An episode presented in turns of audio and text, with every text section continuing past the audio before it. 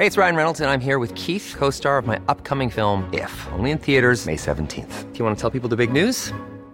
All right, I'll do. Sign up now and you'll get unlimited for $15 a month in six months of Paramount Plus Essential Plan on us. Mintmobile.com slash switch.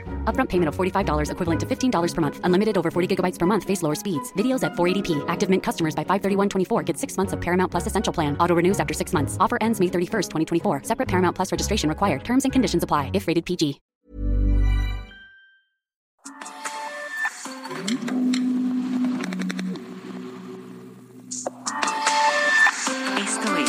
República H. Muy buenas noches, bienvenidos a República H. El presidente Andrés Manuel López Obrador pide, le pide a usted, a mí, a todos, al pueblo, no dejarse manipular por la información falsa sobre los precios de la gasolina y los combustibles. Eso lo dijo esta mañana. Bueno, dos cosas. Primero, eh, no dejarnos este, manipular eh, informaciones falsas sobre precios de las gasolinas. Esto una vez lo hizo el Reforma, de que agarran, eh, toman una foto a una gasolinería de un precio alto y eso eh, Ese es el discurso oficial. Ahora, escuche y vea la realidad. El costo de la gasolina se ha elevado a precios nunca antes visto, pues el conflicto bélico entre Rusia y Ucrania ha provocado que el combustible premium se venda a más de 30 pesos por litro. Aquí la voz de Juan Hernández, consumidor de gasolina. mucho, mucho, o sea, por el precio, o sea, no hay, más que nada porque no hay trabajo. Patricia es otra de las miles afectadas ya que su trabajo depende del combustible. Al llenar su tanque tuvo que pagar más por él. ¿Qué opina de, pues, del precio del combustible el día de hoy?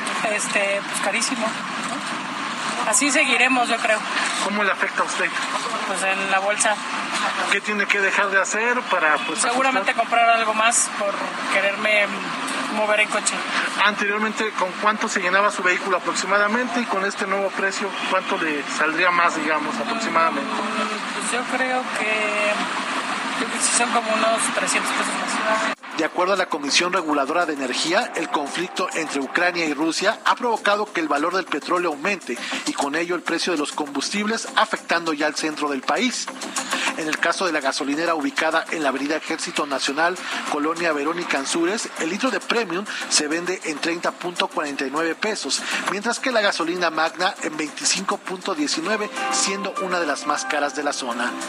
En contraste, la gasolinera ubicada en el eje central y la calle de Soria, en la colonia Álamos, en la alcaldía Benito Juárez, el litro de premium se vende en 22.90 y la gasolina magna en 20.99, lo que ha provocado largas filas para poder conseguir el combustible más económico. Esa es la voz del señor Pedro Langüe, cliente de esta gasolinera. Sí, como no, pues, o sea, tanto en la empresa como en el personal, pues sí, definitivamente sí te pega el, el aumento, ¿no? Ya sea poquito o mucho, pero siempre sí va afectando. ¿Qué tendría que hacer para ajustar?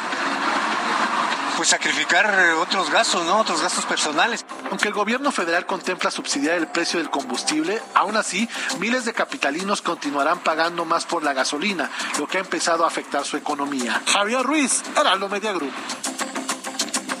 Esa es la realidad que para el presidente no existe. Bienvenidos a República H.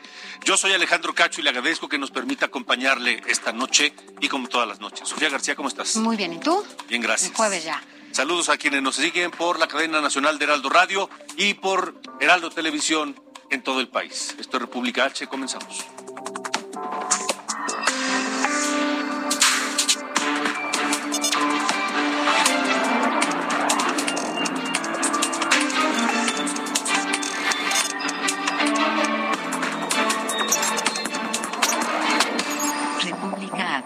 Con Alejandro Cacho. Y se lo he venido contando. Esto apenas está empezando. Ya veníamos mal económicamente. Ya veníamos afectados por la pandemia. Ahora súmele la guerra en Rusia y Ucrania, que está lejísimo, sí, pero que nos afecta en el precio de los combustibles, del petróleo, del gas y de los granos. Esta noche le agradezco a un hombre eh, de los que más sabe de estos temas en México, analista del sector energético, eh, Ramsés Pech, a quien eh, saludo y le agradezco que nos acompañe en República H. Ramsés, buenas noches. Buenas noches, Alejandro. ¿Cómo estás? Te mando un saludo. Igualmente, gracias. ¿Cómo estás viendo las cosas? ¿Cómo estás viendo el aumento de los, de los energéticos y su repercusión en la economía? Bueno, estamos empezando a ver parte del inicio de la posible eh, forma que vamos a tener del incremento de los combustibles. ¿Por qué lo digo que es el inicio? Porque llevamos apenas dos semanas en donde no se está cobrando la gasolina regular, el, impuesto, el IEPS. Esta semana que estamos hoy corriendo, no se está cobrando el IEPS a la gasolina regular ni al diésel, aunque se dio una, salió un acuerdo donde se da un estímulo adicional. Hay que dejarle claro al público, el estímulo adicional que se, ha comentado desde el día viernes no está en, el, forma directa al precio al consumidor. Eso va a depender de cada una de las personas físicas o morales o los que comercializan los, los combustibles, su deducción ya sea por medio del ISR o del IVA. Es decir, este último acuerdo del viernes adicional que hubo no va directamente al precio al consumidor para ayudar. Ahora, de cualquier manera, estímulos, IEPS, que se cobra, que no se cobre, en algún momento se va a tener que dejar de dar estímulos o se va a tener que aumentar eh, el, el, impuesto o se va a tener que dejar de pagar subsidios, Ramsés. Sí, y yo creo que ya a partir de mañana hay que ver el, en el diario oficial cómo va a salir, porque nomás faltaría la gasolina premium, que es lo más probable que ya no se esté cobrando el impuesto y se dé una mayor cantidad de estímulo. Pero el problema va a ser aquí, si se mantiene el precio del barril entre los 110 y 120 dólares, que es lo que está fluctuando más o menos en las últimas semanas, esto va a estar muy complicado porque vamos a ver el incremento sobre todo en la inflación. Acuérdense que los granos, eh, el pollo, la carne, los productos agrícolas, todos necesitan un transporte y nosotros mismos necesitamos movernos. Entonces esto va a encarecer un poco más la economía de nuestro país y a aras de lo que estamos observando, creo que hay que tener mucho cuidado porque no hay que descuidar también las tasas de interés de los bancos centrales que van a incrementar el costo del dinero. Hay que tener mucho cuidado en la economía como viene en los próximos meses. Ahora, Ramsés, Ramsés Pech, 110, 120 dólares el barril, eh, catapultados por la guerra y la invasión rusa, pero esto apenas está empezando. Ustedes, los analistas, los expertos, ¿hasta, hasta dónde creen que puede llegar el precio del barril de petróleo? Bueno, lo que vimos en la, días pasados que el presidente Biden ya no dio la instrucción de que Estados Unidos no importe eh, crudo, más o menos son 200 mil barriles que importa Estados Unidos de Rusia y Reino Unido es básicamente petrolíferos. Lo que podemos observar es que puede venir una crisis en donde, donde se puede incrementar si otros países deciden hacer lo mismo. Y lo estamos viendo, por ejemplo, como compañías como de BP y Shell que se están saliendo de Rusia. Y aquí es un punto de inflexión que, no, que creo que no hay que descuidar. Rusia depende mucho de los ingresos, de lo que exporta y gran parte de, su, de sus ingresos depende de, sobre todo del sector de hidrocarburos. Saliéndose empresas que son las que asumen el riesgo financiero, esas empresas privadas, Rusia tendría que estar incrementando el presupuesto a su empresa nacional. El problema va a ser aquí, si ya se está depreciando la moneda rusa, están teniendo problemas en, la, en los bancos eh, en hacer intercambios de dinero entre uno y otros países, imagínate cómo vamos a tener el colapso uh -huh. si esto Rusia no cede en cuanto a la, a la posición que tiene hoy en día. ¿Ves un precio del petróleo en 200, 250 dólares? Es muy probable si es que países como puede ser, Alemania ya, ya dijo que no lo va a hacer, Hungría ya lo comentó que no, pero pueden hacer otros países como los países eh, de, de Europa, algunos podían dejar de, de importar crudo de, de, Rusia y esto sí podía incrementar. Y estamos viendo un China que está solicitando que no se envíen exportaciones de combustibles. Entonces, creo que sí podía hacer un incremento al precio del barril. Y si me permite, Alejandro, creo que el problema aquí en México, volvimos a quedar fuera del negocio del mercado mundial al dejar de exportar. En enero solo exportamos 832 mil barriles cuando veníamos exportando más de un millón de barriles diarios. Aquí la pregunta es, ¿qué vamos a hacer ante los cambios geopolíticos que en menos de 15 días estamos teniendo? El gobierno dice que ahora estamos importando menos gasolinas y yo no veo datos que confirmen ese dicho. No, yo, creo que ahí hay que verificarlos bien. Eh, todavía seguimos importando. Más o menos eh, lo que hemos importado en 2021 en cuanto a gasolinas ha estado entre el 60 y el 65% del total de la demanda que estamos teniendo eh, hoy en día. Pero creo que básicamente de si estamos importando o no, yo creo que aquí lo más importante es que hay que dejarle algo claro al público. hicimos un análisis, Alejandro, y nos dimos cuenta el punto de equilibrio de la mezcla mexicana, es decir, de entre los ingresos y los costos, en donde digamos que estamos equilibrados y no tenemos ni, ni ganancias ni pérdidas, está fluctuando más o menos a los 31 dólares que debería costar la, la mezcla mexicana. Si hoy cuesta más de 100 dólares, Imagínate cuánto dinero no tendríamos nosotros de ingresos y estaríamos teniendo adicionales, sobre todo para, que Pemex pudiera pagar su deuda principalmente. Acuérdate que el problema de la deuda de Pemex está restando también a la deuda, deuda del país y el riesgo país. Pero si no está vendiendo petróleo, ¿cómo va a tener más ingresos? ¿Cómo va a aprovechar estos precios altos?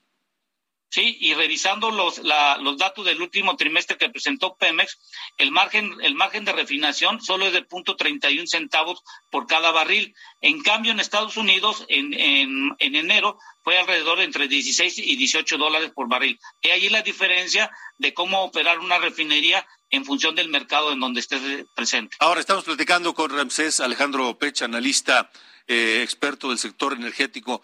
Eh, Ramsés, ¿qué va a pasar? En, eh, en Estados Unidos está arriba de cuatro dólares el galón de gasolina. En, eh, en Europa, en España particularmente, ya superó los dos euros el litro de gasolina, cuarenta y pico de pesos un litro de gasolina en España. ¿Ves alguna razón por la cual en México no suban los precios? De las, no, no, no, ahorita lo que van a tener que subir porque si, si lo que estamos viendo ahorita es no, estás, no nos están cobrando el JEP. ¿Qué significa? Que, está, que estamos pagando el costo directo del combustible, porque ahorita el gobierno no está cobrando el impuesto. Entonces, lo que tú estás yendo pagando ahorita a la gasolina regular, estás pagando el costo directo, en donde incluye el IVA, pero no incluye el, el Entonces, ahí hay que tener mucho cuidado y creo que, Alejandro, lo más importante, y no hay que de, perder esto de vista. A ver, los países, eh, Estados Unidos y los países aliados, ya dieron el día de ayer un mensaje muy claro y en México no lo hemos notado todavía la transición energética de cómo se genera la electricidad va a ser más rápido de lo que nos esperábamos. Dejar de usar el carbón y un punto fundamental que se tenía es que dentro de esa transición, eh, un periodo de tiempo, el gas natural fuera el, el soporte. Viendo Europa que no quiere depender de Rusia, van a acelerar la utilización de la generación de la electricidad con energías renovables o energías que reduzcan menos cantidades de emisiones de dióxido de carbono. Y esto lo que nos dice es que va a acelerar. Ayer el presidente Biden comentó que los carros que, el transporte que se utiliza para llevar a, los muchachos en la, en que le llaman ellos en la high school y en las primarias van a ser eléctricos y ha dado una gran cantidad de dinero para que gran parte de vehículos pesados se conviertan en eléctricos. Imagínate Alejandro, llevamos en el Parlamento casi tres meses discutiendo y en menos de 15 días ya se cambió la geopolítica mundial. Es decir, que no estamos acorde a los, a los cambios tan rápidos y violentos que tenemos en el mundo. O sea, el mundo está corriendo aceleradamente hacia las energías limpias y aquí los estamos corriendo. Y, y eso es muy importante porque viene ahorita la discusión. Vienen eh, los 15 días, llevamos ahorita de la invasión de, de Rusia a Ucrania, y vamos que vamos viendo que la inflación posiblemente en México puede estar por arriba de dos dígitos. Vemos el Banco Central que se va a incrementar, vemos que el tipo de cambio se está depreciando. Hemos visto que de diciembre a enero se perdieron casi 1.5 millones de empleos, datos del INEGI y eh, datos del IMSS, más gente está ganando menos de dos salarios mínimos. Entonces, aquí lo, lo, importante es que falta una planeación y creo que debemos de movernos rápido porque si no, nos vamos a quedar sin, sin parte del negocio. No puedo creer que Estados Unidos esté hablando con Venezuela, con Irán. Hoy el presidente Biden tuvo una reunión con, con, el presidente de Colombia. Imagínate, nosotros nos estamos quedando siendo que somos el principal socio comercial de nuestro vecino, Estados Unidos. Ramsés, Ramsés Pech, muchas gracias por haber estado con nosotros. Vamos a seguir muy atentos y pendientes de tus análisis al respecto. Gracias, que pasen buenas noches y un saludo a todos. Igualmente, gracias, gracias, Ramsés Pech. Pues no tenemos mucho, mucho para, mucha razón para el optimismo. Sofía García. Así es, y bueno, pues también hay que decir que la inflación golpea de distinta manera de acuerdo a la zona del país. En Torreón, Coahuila, por ejemplo, la inflación fue de 8% solo en febrero. Allá los precios de alimentos, bebidas y tabaco subieron en un mes más de 12%. Y hay que agregar que en los primeros meses de este año el turismo internacional en México cayó 28.1% respecto al cierre del 2021. Esto según datos del INEGI. Son las 8 con 14 minutos. Esto es República H. Y mientras la economía global sufre, día 15 de la invasión rusa a Ucrania, este es el parte de guerra. La Organización de las Naciones Unidas reportó la muerte de más de 500 civiles por los ataques en Ucrania, aunque Kiev afirma que han muerto al menos 200.000 ciudadanos ucranianos. La ACNUR reportó más de 2 millones de refugiados que huyeron de Ucrania desde el inicio de la invasión rusa. Esta es la crisis de refugiados que ha crecido con mayor rapidez en Europa desde la Segunda Guerra Mundial, señaló el alto comisionado de la ONU para los refugiados, Filippo Grandi. Esta es la crisis de refugiados que ha crecido con mayor rapidez en Europa desde la Segunda Guerra Mundial. El ministro de Asuntos Exteriores ruso, Sergei Lavrov, aseguró que el jefe del Kremlin, Vladimir Putin, está dispuesto a una reunión con el presidente ucraniano Volodymyr Zelensky al tiempo que aludió a las conversaciones en Bielorrusia como único formato viable. La BOB rechazó también que en el ataque al hospital pediátrico de Mariupol haya habido civiles o niños. Era una base del batallón ultrarradical Azov, señaló. Expulsaron a las mujeres en trabajo de parto, enfermeras y personal en general. Era la base del batallón ultrarradical Azov. La presidenta de Estados Unidos, Kamala Harris, pidió investigar a Rusia por crímenes de guerra en Ucrania, incluyendo el bombardeo de civiles de un hospital en maternidad en la ciudad de Mariupol. Harris, quien se encuentra en Polonia, expresó indignación por el bombardeo del miércoles y las escenas de mujeres embarazadas siendo evacuadas del hospital. Basado ahora lo que sabemos todavía, no es por las cosas que vimos o no vimos, pero solo se limitan a lo que vimos. Mujeres embarazadas que acudían a ayuda médica, que fueron heridas, no sé si por misiles o por bombas. Es una guerra sin provocación ni justificación. El gobierno de Ucrania afirmó que Rusia aseguró que seguirá con sus ataques hasta que se cumplan sus demandas y que eso significa la rendición total de Ucrania, lo que es simplemente inaceptable. La narrativa amplia que me han transmitido es que Rusia seguirá su agresión hasta que Ucrania cumpla sus demandas y esto no será aceptable, dijo el ministro de Relaciones Exteriores, Dimitro Kuleva. Un video publicado y viralizado en las últimas horas en Ucrania muestra la emboscada que enfrentó una columna de tanques rusos cuya formación se vio obligada a replegarse cuando intentaba avanzar hacia Kiev. Un dron captó la escena en las afueras de Brovary, según confirmó el sitio Velinkat. Antonio Vázquez, República H.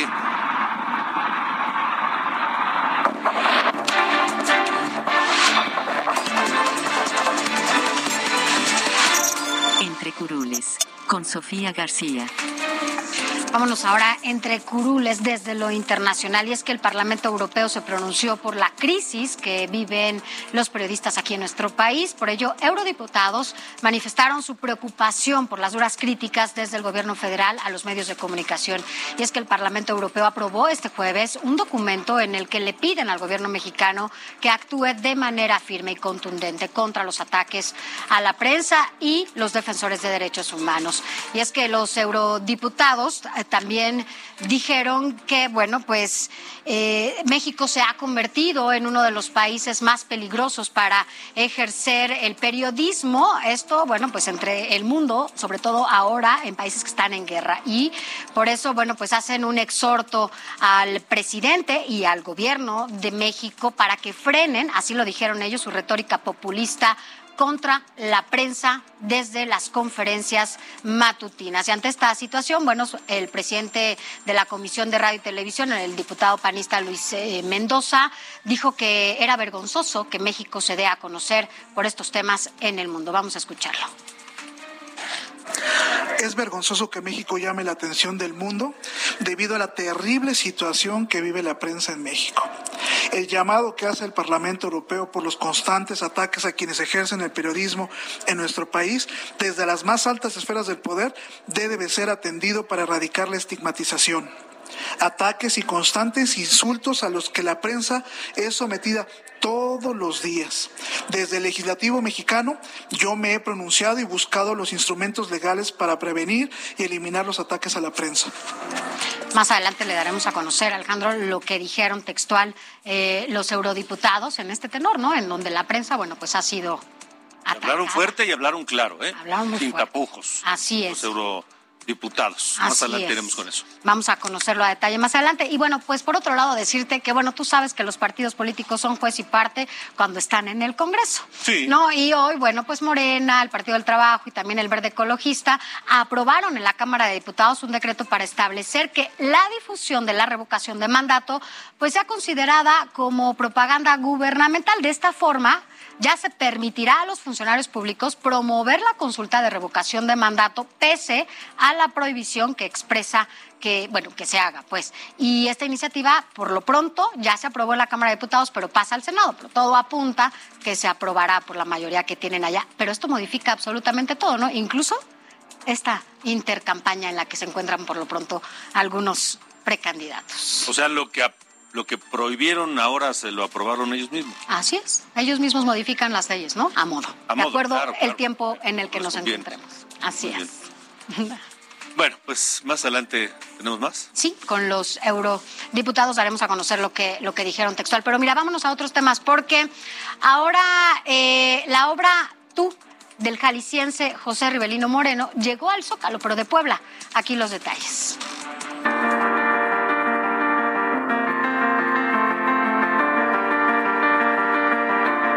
Se puede apreciar en el Zócalo de la ciudad de Puebla la escultura monumental Tú del artista jalisciense José Rivelino Moreno Valle.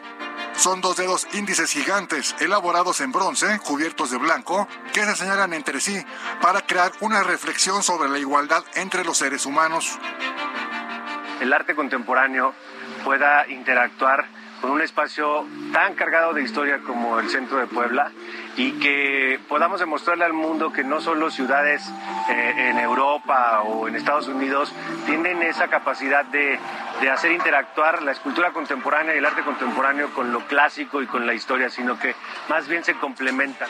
Entre ellos hay un espacio de un metro cuarenta centímetros donde la gente puede interactuar. Tú siempre eres el otro y el otro siempre eres tú. Cada dedo índice monumental pesa 15 toneladas y mide 7 metros de largo. La escultura monumental Tú estará expuesta hasta el 5 de junio en el Zócalo de la ciudad de Puebla, del lado de la calle Juan Palafox y Mendoza. La cultura no solamente eh, es el mensaje que trae en sí misma, sino la interacción con el espacio urbano. Esta escultura fue diseñada para interactuar con espacios históricos y con las grandes urbes y siempre existe un diálogo muy bonito tanto en imagen como en, en secuencia en el paisaje de cómo van interactuando las imágenes que se producen hoy en día con las imágenes que, que, crean, que crearon antes en el pasado. En 2015, la singular escultura monumental fue expuesta en la icónica Plaza Trafalgar en el corazón de Londres, Reino Unido, en la Macroplaza de Monterrey y en el Patio Mayor del Hospicio Cabañas en Guadalajara. Además, hay una réplica de 9 metros y 2 toneladas de peso en la entrada al Museo Memoria y Tolerancia en la Ciudad de México. Herado Televisión, Luis Pérez Courtad. Esto es República H. Extraordinario trabajo de Rivelino. Vaya, vaya a verlo. Si no, si no ha tenido la oportunidad de, de ver, de tocar, de sentir esta obra monumental, esta tú, estos dos dedos índices encontrados, hágalo. Estará en Puebla. Ya estuvo, como decía Luis Pérez, en, en Londres, este, estuvo en, eh, está aquí en la Ciudad de México una réplica, estuvo en Guadalajara, estuvo en Monterrey, ahora en Puebla. Vamos a Nuevo León. Allá el gobierno, el gobernador Samuel García informó que el uso de cubrebocas será opcional en espacios abiertos y tampoco será necesario tomar la temperatura en todos lados a donde uno llega. Así lo dijo Samuel García. A partir de la declaratoria del semáforo verde, le quiero decir a todo Nuevo León que a partir del próximo domingo ya no será obligatorio el uso de cubrebocas en espacios abiertos. Quedará opcional para cada ciudadano el uso de cubrebocas cuando estén al aire libre. Vamos a ver qué pasa. Sara, las eh, cifras de las últimas 24 horas. Acuerdo con la Secretaría de Salud, en las últimas 24 horas se reportaron 8.098 contagios y 197 defunciones en México. Han bajado ciertamente, pero sigue habiendo contagios. Hay que seguirse cuidando. Vamos a una pausa. Vamos a hablar de regreso de las investigaciones, el avance de las investigaciones por los hechos violentos del sábado pasado en el Estadio Corregidor, Corregidora de Querétaro y platicaremos con Adolfo Ríos, este mítico portero de la selección de la América, de, del Necaxa de Morelia y directivo de los Gallos Blancos. Esto es República H, pausa y volvemos.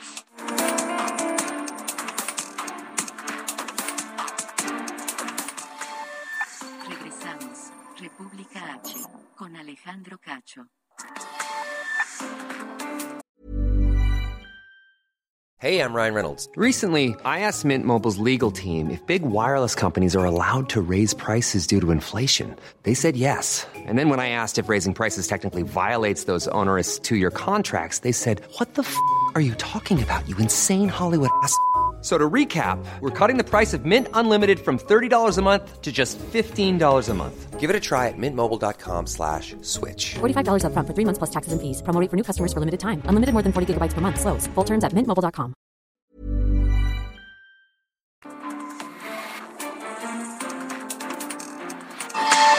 Continuamos. República H, con Alejandro Cacho. Querétaro, en República H.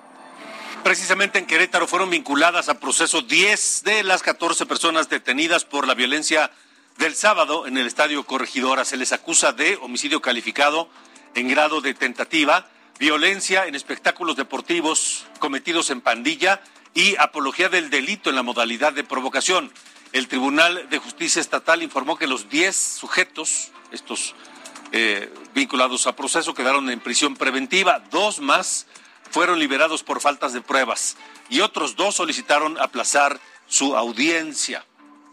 Y a propósito de este tema, bueno, pues la Fiscalía de Querétaro compartió un video con el testimonio de una madre de familia que entregó a su hijo a la policía de investigación por haber sido presuntamente parte de la pelea en el Estadio Corregidora, que dejó pues a varias personas heridas. Vamos a escuchar este testimonio.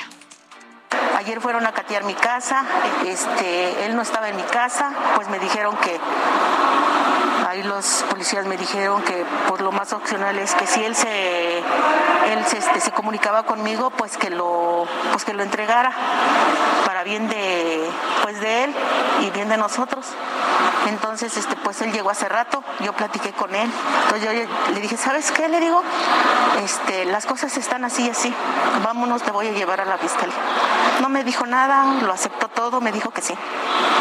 Y aquí estamos, aquí estoy yo. Pues me está rompiendo el corazón, estoy deshecha, pero no hay de otra.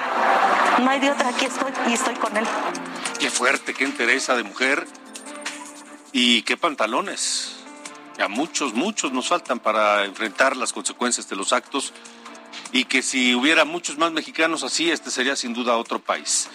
El gobernador de Querétaro, Mauricio Curi, dice que no quiere que se vaya el equipo de Gallos Blancos a otro estado y que va a hacer lo que pues haga falta.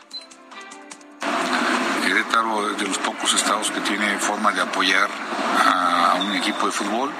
La afición de Adeveras, la que sí es la queretana, se merece tener un equipo de primera y el gobernador de Querétaro y el estado de Querétaro va a hacer todo lo posible para que sigamos teniendo gallos para rato. Este, estos hechos violentos, este episodio negro de fútbol el sábado pasado, marca un antes y un después, o por lo menos eso, eso dicen algunas autoridades.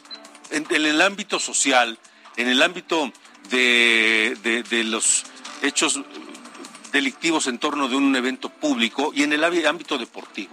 Las sanciones, por ejemplo, que impuso la Liga MX a la directiva del equipo Gallos Blancos de Querétaro, pues eh, fueron eh, fuertes, aunque no tan fuertes como se había llegado a mencionar. Inhabilitaron a la directiva. Uno de ellos, uno de sus directivos, usted lo conoce, es Adolfo Ríos, un tipo serio, un tipo de una pieza que como futbolista y luego como directivo de, de Gallos Blancos se comportó igual. Un, gran portero de la selección, un gran portero de la América, de Necaxa, de Morelia. Y hoy Adolfo Ríos está pasando un momento amargo, difícil. Adolfo, gracias por estar esta noche con nosotros. ¿Qué, qué, qué nos dices pasadas las horas, los días, eh, luego de las, de las sanciones en la que a la directiva de la que formas parte, pues se le sancionó luego de estos hechos violentos? ¿Cómo estás, Alejandro? Qué gusto saludarte. Muchas gracias por darme la oportunidad de platicar contigo. Realmente fue una situación que se dio en muy poco tiempo, eh, esa situación que se vivió en el Estadio Corregidora. De repente, de un partido de fútbol que estaba jugando, vinieron cosas muy complicadas. Eh, en toda esa complicación, gracias a Dios, hasta el día de hoy no ha habido ningún deceso. Eh, solamente Esteban es el único que está todavía internado en el hospital y con un pronóstico muy favorable. Esperamos que así sea. Después nos cambió prácticamente toda la sensación de lo que eh, era un partido de fútbol, por todo lo que se convirtió. Y lógicamente eh, ahora estamos tratando de asimilar lo que, lo que vivimos al bajar nosotros a la cancha, al buscar tratar de, de, proteger de alguna manera a las personas que estaban siendo agredidas. Y hoy en día, bueno, nos vamos, estamos tomándonos un tiempo ya de familia, un tiempo eh, de analizar, de meditar eh, y también de agradecer a Dios que, que, que, ya pasó, que hay que aprender, pero hay que darle vuelta a la página. Adolfo, Adolfo Ríos, eres un hombre de fútbol de toda la vida, como jugador, luego como directivo, conoces al fútbol por dentro. Eh, como aficionados, como espectadores, lo que vimos el sábado eh, no pertenece al fútbol. Tú como hombre de dentro de, ese, de ese deporte y de ese negocio, eh, ¿qué nos dices? También me imagino que, que, lo veías y no lo creías. Era algo que estaba fuera del ámbito del fútbol y más, más cerca de la delincuencia organizada, ¿no? Mira, eh, realmente no, no tengo yo una certeza si hubo infiltrados o no. Lo que sí sabemos es que una semana antes eh, del partido eh, había habido un, un robo que se levantó denuncia y está el acta, por supuesto, de denuncia en la fiscalía, en el club, porque se robaron 500 playeras de, de, de, las oficinas de las bodegas del club. Y una de las personas que, que ya están arrestadas, que están ya bajo custodia, en su casa o en el cateo encontraron casi 100 playeras del equipo de Gallos Blancos. Entonces, lógicamente, en esa situación, eh, no precisamente que digas que estaba organizado, no, pero el partido ni siquiera había una situación en la que el árbitro estuviera teniendo problemas con los jugadores por violencia entre las jugadas o, o un juego brusco grave, no había tarjetas, se estaba jugando muy bien el partido y de repente se suscitó todo en tres minutos y se perdió el control. Entonces sí parecía una situación completamente irreal, pero también parecía que como si ya hubieran estado de acuerdo en que iba a pasar en ese momento. O sea, una situación ajena al partido y al, al, al fútbol. Sí, completamente, completamente, de ninguna manera eso pertenece ni al fútbol mexicano, eh, ni a Querétaro. Querétaro es una de las ciudades eh, más seguras del país. Entonces, eh, fue una situación tan rápida, tan inesperada, que lógicamente eh, cada uno fue reaccionando de acuerdo a su propio instinto, uh -huh. de, incluso pues, de supervivencia en, en ocasiones. Sí. Adolfo, Adolfo Ríos, ¿alguno de los detenidos hasta este momento o de los señalados de haber participado en estos eh, hechos violentos formaba parte de, de, de lo que le llaman los grupos de animación del Querétaro, de las barras. Era alguien que, al quien ya se identificaba como parte de esos grupos de aficionados del, del Querétaro. Eh, regularmente con, eh, incluso la gestión anterior que tuve con Gallos hace ya muchos años, por ahí en el 2012, este, sí algunos liderazgos se tenía eh, una relación principalmente para cuando ellos querían hacer alguna activación y solicitaban eh, el permiso del, de, de, la directiva. Eh, sí, sí los conocíamos. Hoy en día los conocemos también, pero ellos, hasta donde yo sé, ninguno de ellos está involucrado. Debe haber alguien que esté involucrado, por supuesto, porque eh, no tengo yo en los registros de saber si eran líderes o no, pero alguno, alguno creo que sí podría ser parte de, de, las barras y a lo mejor no con la intención de pensar en que ellos iban a participar para que esto se saliera de control. Tal vez con una bronca normal como en algún momento nos ha tocado tener. me acuerdo en el Estadio Azteca cuando jugaba con América en, en Copa Libertadores, pues también se armó una bronca, pero no eran broncas que, no pasaban de, tirarse, empujarse, golpearse y de repente salir corriendo todos y regresar a sus, espacios. Y hoy en día eh, sí fue una cosa que rebasó eh, una simple bronca. Es que este robo que nos mencionas de 500 playeras del equipo Gallos Blancos despierta muchas sospechas. Yo creo que eh, lo inesperado, creo que es lo que lo que sorprendió a todos, porque, repito, en el partido no se generaba ni violencia dentro de la cancha como para que de repente se contagiara. Y me refiero a violencia a de repente que el árbitro esté sacando una tarjeta, que esté discutiendo con jugadores, que los jugadores estén ríspidos. O sea, era un partido bien jugado. Y la situación de que se fue generando fue tan rápido eh, y de repente tan organizada. O sea, yo no entiendo, fue muy rápido todo tampoco tengo ningún argumento para decir si ya estaba definido qué iba a pasar, eh, pero sí, sí fue una situación muy desagradable y muy lamentable. Pues Adolfo, esperamos que, que en el análisis y con el paso del tiempo ustedes puedan procesar mejor todo esto que, que ocurrió y que esto no dañe más a Querétaro porque como dices, la ciudad no lo merece y que, y que esto no se vuelva a repetir ni en el fútbol ni en ningún otro deporte en, México, ni en ningún otro evento público, porque ocurre en palenques, ocurre en, en, conciertos, en fin, que esto no se vuelva a repetir. Sí, por supuesto, y principalmente, Alejandro, saber, el deporte, el fútbol, tiene que unir, es para las familias, es un, un, desahogo de alegría para poder disfrutar y apoyar a tus, a tus jugadores que de verdad se apoyen como tiene que ser y que no generemos más violencia. Nuestro país, el mundo, no necesita más violencia. Así es. Adolfo, Adolfo Ríos, muchas gracias por este tiempo. Te mando un fuerte abrazo.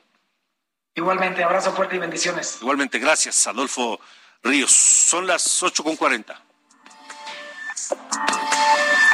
Esto es República H. Bueno, y a propósito de estos temas, el club Necaxa anunció también que jugará el partido de la jornada 10 contra el Querétaro a puerta cerrada. Esto a través de su cuenta de Twitter. El Necaxa expuso que esta decisión fue tomada como un gesto de solidaridad con las víctimas de la tragedia del Estadio Corregidora. Son las 8.41.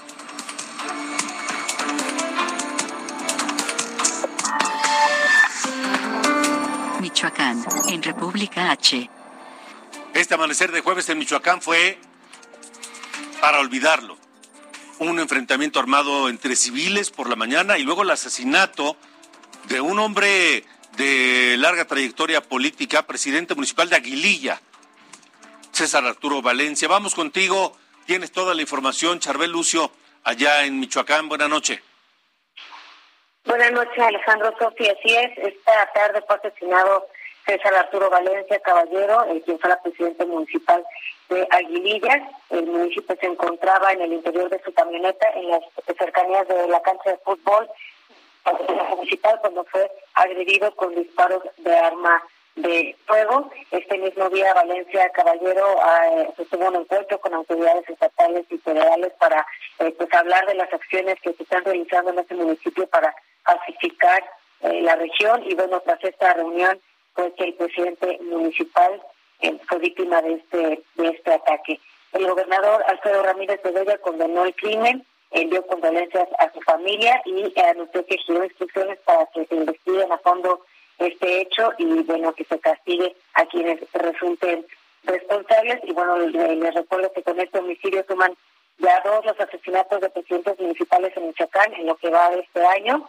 Ustedes recordarán que el inicio de febrero está asesinado también el alcalde de Contepec, Enrique Velázquez eh, Orozco. Pero bueno, este ataque al alcalde de Aguililla no fue el único hecho violento que se registró en Michoacán. En este día vamos a escuchar el municipio de Nuevo Parangaricutiro. Bueno,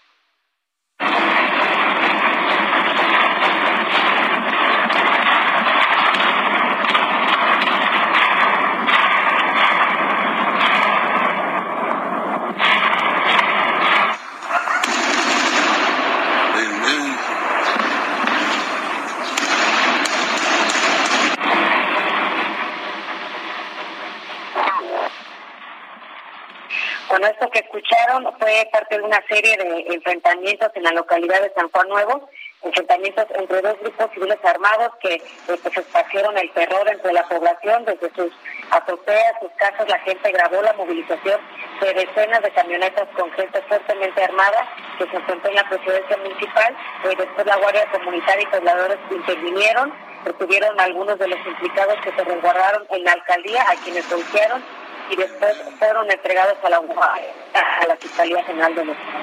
El saldo final de esta jornada de violencia fue de 5 muertos y 32 detenidos. Ese es el reporte desde Michoacán. Vaya jornada, Charbel Lucio. Estaremos muy atentos. Gracias. Buenas noches. Son las 8.44. Puebla, en República H.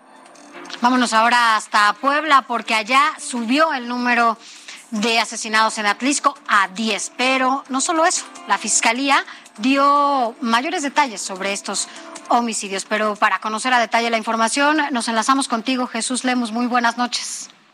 ¿Qué tal, Sofi? Muy buenas noches también. Saludar con mucho gusto a Alejandro y a todo el auditorio para comentarles que pues el titular de la Fiscalía General del Estado de Puebla, Gilberto Higuera Bernal, confirmó que las personas asesinadas en el municipio de Atlisco fueron ejecutadas con un disparo en la cabeza a más de 24 horas de los hechos registrados en esta región que se ubica a 45 minutos de la capital poblana. También confirmó que pues de 9 a 10 pasaron las personas, eh, personas asesinadas. Pues la última víctima, hay que destacarlo, falleció mientras recibía la atención médica en el hospital donde se encontraba. Escuchemos parte de la postura del titular de la Fiscalía, Gilberto Higuera Bernal.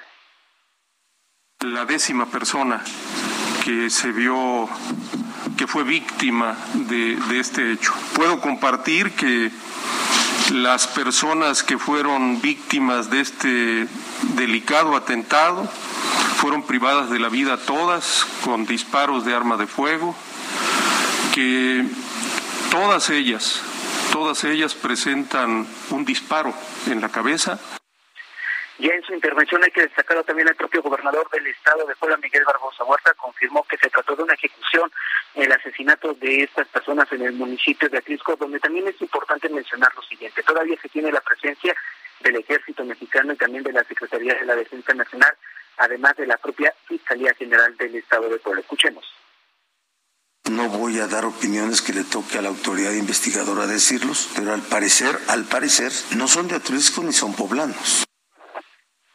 Y en este momento ya les puedo confirmar que con base en datos de la Fiscalía General del Estado, parte de los ejecutados provenían del estado de Veracruz y además de que durante el transcurso de este día también se confirmaron al menos siete cateos en inmuebles que se ubican en la región de Atlisco.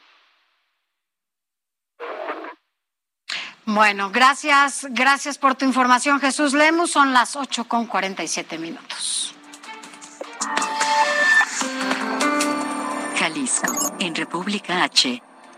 Saludos Guadalajara, saludos área metropolitana por el 100.3 de FM, nos escuchan allá. En las últimas 24 horas, ocho homicidios en distintos hechos. Mayeli Mariscal, tú tienes la información. Hola, ¿qué tal? Muy buenas noches. Así es, un agente del Ministerio Público de la Fiscalía del Estado, un funcionario público del municipio de Jocotepec, así como una mujer con visibles huellas de violencia eh, que fue localizada dentro de un barranco, son eh, las personas, además, que fueron localizadas y que pues fueron víctimas de esta ola de violencia que vive la entidad. Otros cinco asesinatos y cuatro de ellos ocurrieron en Tlaquepaque, que es uno de los municipios con mayor número de homicidios.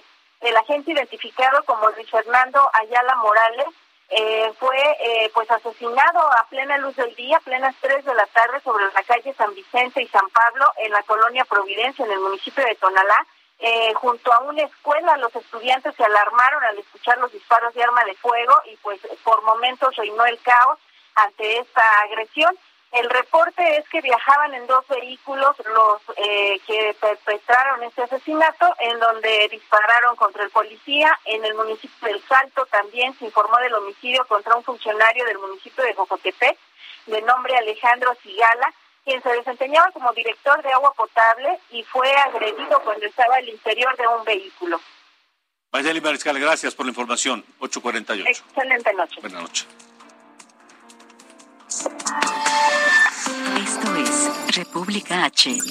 Vámonos ahora hasta Colima y saludamos a quienes nos escuchan a través del 104.5 de FM.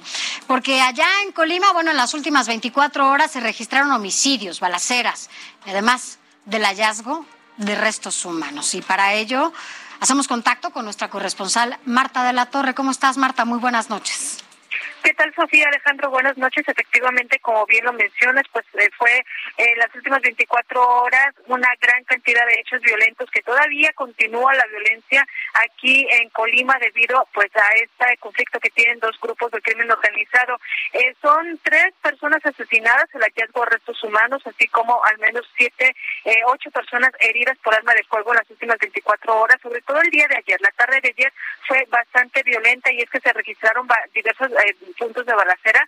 Por ejemplo, en la colonia Las Amarillas ya muy noche se reportó pues una de las balaceras reportaron los vecinos. En este lugar no se registraron eh, personas heridas. Sin embargo, también eh, en la colonia Moctezuma, ahí sí se reportó el homicidio de un hombre, esto en, el cruce de las calles Monterrey y Tamaulipas. También se reportó la localización de varias bolsas con restos humanos en el libramiento rumbo a la localidad de Suchitlán, en Comala. Y bueno, pues prácticamente en el mismo eh, periodo, en, en media hora, se eh, reportó la localización de estos restos humanos, pero en Colima también la agresión en contra de un hombre fue agredido a balazos en la colonia La Albarrada en el municipio de Colima y en la colonia Liberación en Villa de Álvarez, donde ha ocurrido una gran cantidad de hechos violentos en estos municipios.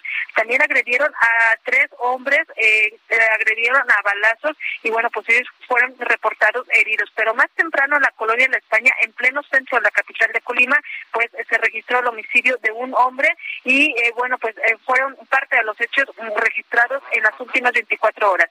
Gracias, Marta, por tu reporte. Muy buenas noches. Gracias, buenas noches. Gracias. Bueno, vamos ahora al oriente del Valle de México. En Nezahualcóyotl, un operativo de Cofepris apoyado por Marina y por la Policía Municipal de Nesa. Allá el reporte lo tiene esta noche mi compañero Javier Ruiz. Adelante, Javier.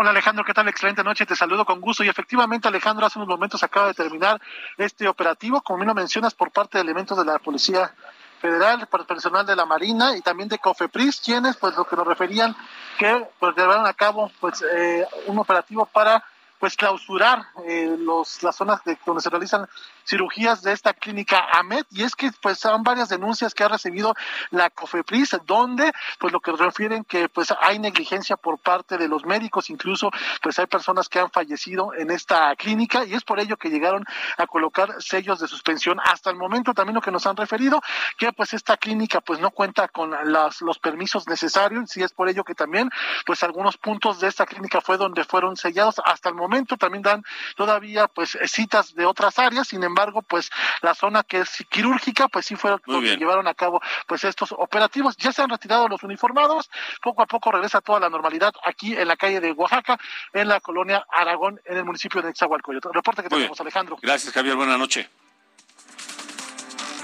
Mire, hablemos de un problema que tiene este país entero y que es la violencia contra los periodistas. Hoy el presidente López Obrador fue cuestionado en la mañana en su conferencia sobre si ha fallado el gobierno de México en la protección a los periodistas. Y para el presidente se trata de una campaña mediática en su contra. Este es el momento de esta mañana en Palacio Nacional. México, bueno, hasta la fecha, este año ha sido el año más fatal para los periodistas en México. ¿Está dispuesto, sí o no, a asumir la responsabilidad de este problema tan grave? La diferencia de estos lamentables casos con los de antes es de que los eh, periodistas eh, asesinados ahora, casi todos, han sido víctimas de las organizaciones criminales que se heredaron de una política fallida que inició desde los años 80 y que se mantuvo por 36 años del periodo neoliberal. El problema está peor hoy que nunca. Está peor no, ahora que nunca. No. ¿Cómo así es? No, no es así. No es así. Hay una diferencia fundamental. Estos no son crímenes de Estado. No son crímenes de Estado, pero son crímenes. Son gente que vivía y la mataron. Y mientras eso ocurría en Palacio Nacional y el presidente seguía negando el problema, en el Parlamento Europeo había una condena a México y una exigencia de garantizar la protección a los periodistas y defensores de los derechos humanos. La resolución fue aprobada con 607 votos a favor de diputados europeos, dos en contra y 73 abstenciones. El Parlamento Europeo destaca que México es desde hace mucho tiempo el lugar más peligroso y mortífero para los periodistas. El Parlamento Europeo sabemos que la situación crítica que sufren los periodistas y medios de comunicación en México es lamentablemente de larga data. Pero hoy contemplamos perplejos cómo a partir del cambio de gobierno, hace tres años, los asesinatos a estos profesionales se han triplicado. A los demócratas no nos gusta que el presidente de un país señale a, periodistas en sus frecuentes alocuciones en público y menos aún si se da la fatídica coincidencia que se convierten en víctimas. Pero aquí el presidente tiene otros datos. Esto en República H. Sofía, gracias. Hasta mañana. Gracias a usted, pásela bien. Hasta mañana. Buenas noches. Esto fue República H con Alejandro Cacho. Planning for your next trip? Elevate your travel style with Quince. Quince has all the jet setting essentials you'll want for your next getaway, like European linen, premium luggage options, buttery soft Italian leather bags, and so much more. And is all priced at 50 to 80% less than similar brands. Plus, Quince only works with factories that use safe and ethical manufacturing practices. Pack your bags with high-quality essentials you'll be wearing for vacations to come with Quince. Go to quince.com/pack for free shipping and 365-day returns.